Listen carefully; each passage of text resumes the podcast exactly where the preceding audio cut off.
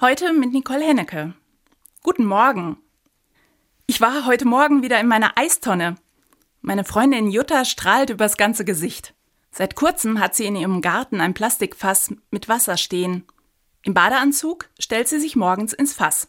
Es ist eiskalt, aber ich bin dann energiegeladen und heiter. Das Wort habe ich ja schon ewig nicht mehr gehört. Heiter. Eigentlich taucht es nur noch im Wetterbericht auf heiter bis wolkig. Dabei bin ich gerne heiter. Ich fühle mich gut, wenn ich heiter bin. Aber wie soll ich angesichts der weltpolitischen Lage und auch persönlicher Krisen und Verluste heiter sein? Eine Idee, dass es trotzdem gehen kann, bekomme ich beim Blick auf das Pressefoto des Jahres 2023 von UNICEF.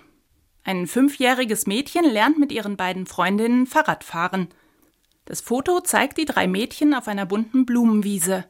Im Hintergrund steigt schwarzer Rauch von einem nächtlichen Drohnenangriff in der Westukraine auf. Die Kinder lassen sich davon nicht stören. Sicherlich haben sie auch Angst, fühlen sich unsicher und bedroht vom Krieg. Aber sie lassen sich nicht lähmen. Sie tun Dinge, die man als Kind typischerweise tut. Sie spielen draußen, rennen und toben, lachen. Für mich sind diese Kinder auch ein Vorbild. Wenn Sie es im Kriegsgebiet schaffen, heitere Augenblicke zu erleben, dann kann ich mich nicht wehmütig in die Ecke stellen und nur noch klagen, wie schlimm doch alles ist. Ich brauche Heiterkeit, um handlungsfähig zu bleiben oder auch zu werden. Dabei meint Heiterkeit keine Oberflächlichkeit. Denn die schweren Themen bleiben trotzdem und sie müssen bestanden werden. So gilt es zum Beispiel hierzulande, sich mit aller Energie gegen rechte Tendenzen in der Politik einzusetzen, damit unsere Demokratie keinen Schaden nimmt.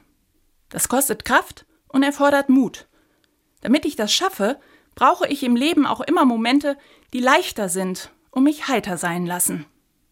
Ich möchte mir die Fähigkeit bewahren zu sehen, es gibt mehr im Leben als die Dinge, die mir Angst machen und mich beunruhigen. Ich möchte das Leben in seiner ganzen Vielfalt sehen. Und da gibt es immer auch interessante, lustige, kleine Anekdoten und auch drollige Mutproben. Und sei es das Eisbaden im Wasserfass. Das Leben ist immer die Summe aus all dem. Zusammengefasst, eigentlich wie im Wetterbericht. Heiter bis wolkig.